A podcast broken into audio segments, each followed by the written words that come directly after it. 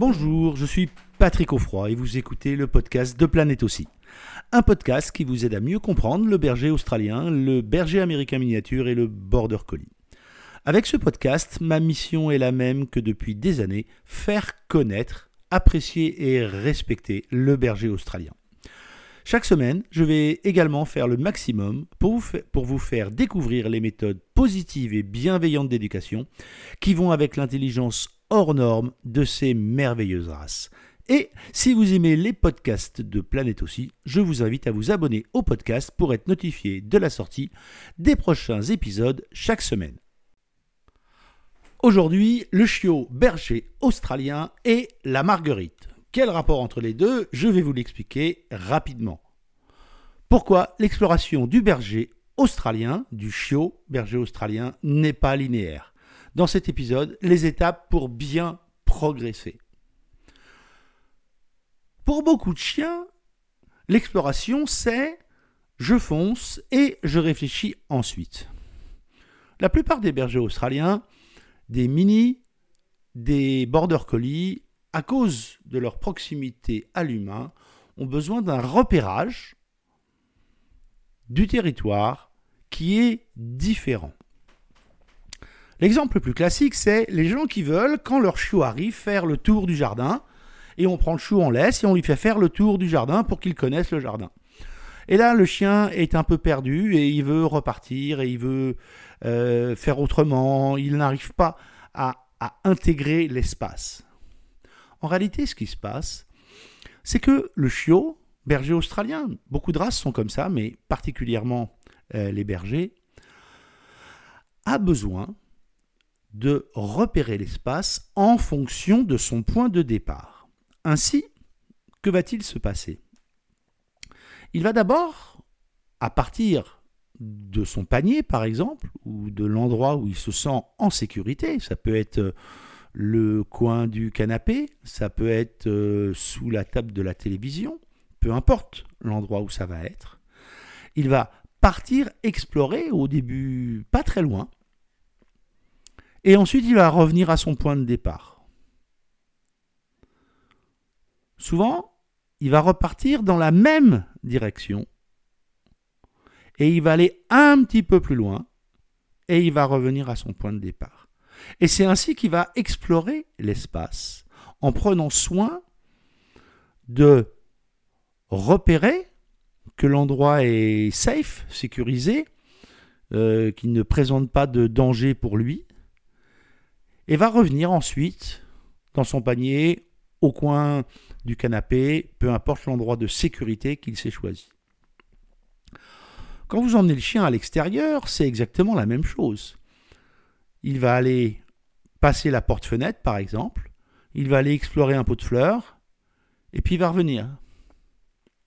Ensuite, il va repartir, repasser devant ce pot de fleurs, aller un petit peu plus loin, et revenir au coin de la porte-fenêtre.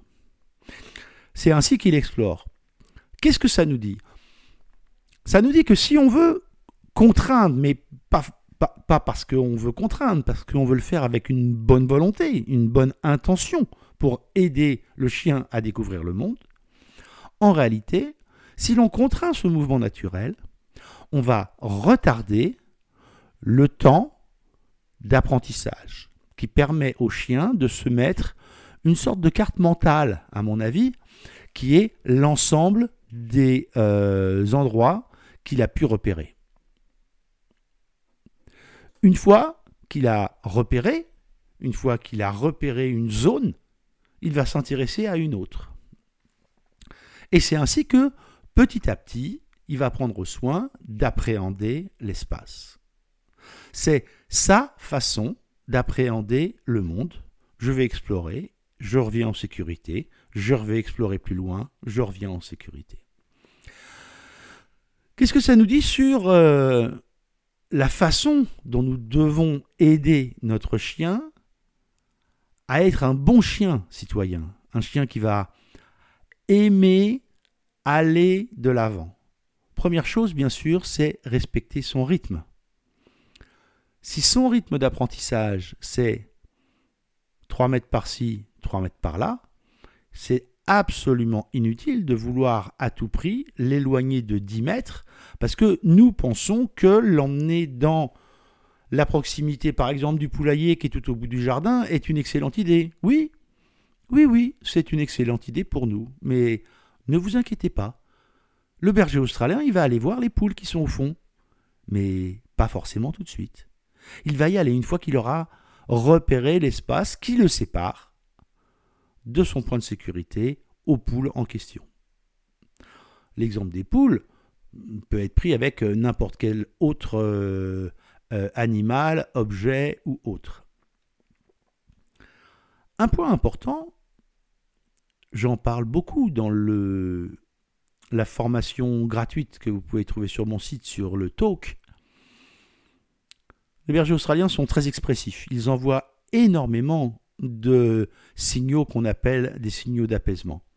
Parmi les signaux d'apaisement, il y a des signaux de stress, ce qui est un petit peu paradoxal, mais c'est comme ça, euh, c'est dû à la traduction. Et un des signaux que nous envoie très régulièrement le berger australien, c'est le fait de lever la patte. Si j'ai un conseil à vous donner, quand le chien est en train de lever la patte, c'est un signal inconscient. Ce signal inconscient vous indique que dans cette seconde-là, votre chiot, mais même votre chien berger australien, votre adulte, est en train de réfléchir et d'analyser la situation. Si dans cette seconde-là, vous le forcez, avec des intentions bienveillantes toujours, je le répète, si vous le forcez aller vers l'avant, vous allez l'empêcher d'intégrer clairement, nettement, précisément dans son esprit l'endroit où il en est et de bien réussir à analyser la situation qui est en face de lui. Vous allez penser accélérer cette forme de socialisation.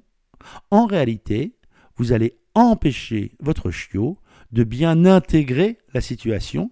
Et c'est parce que il aura bien intégré cette situation que la fois d'après, quand il sera dans une situation identique ou assez proche, il pourra se rappeler de l'expérience positive qu'il aura eu à ce moment-là. Vous avez donc tout intérêt à ne redéclencher le mouvement, si tant est que vous voulez le redéclencher, uniquement quand votre chiot, votre adulte, a reposé la patte par terre. Voilà un signal extrêmement simple, une technique extrêmement simple avec la marguerite que vous pouvez mettre en place extrêmement facilement parce que vous avez un marqueur visible qui vous permet de savoir l'état émotionnel instantané de votre chiot ou de votre chien. Une fois qu'on a dit ça, qu'est-ce que ça nous dit sur la façon d'appréhender le monde? Eh bien, c'est exactement la même chose. Une fois que vous avez compris comment fonctionne le berger australien, prendre votre chiot et le lâcher au milieu du marché est la pire idée qui puisse exister.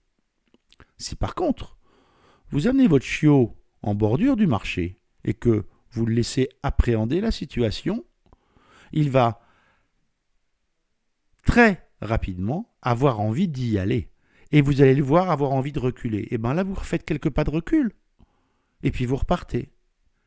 Et quelques pas de recul, ou quelques pas sur le côté, de telle façon qu'il ait un petit peu plus de temps pour analyser la situation.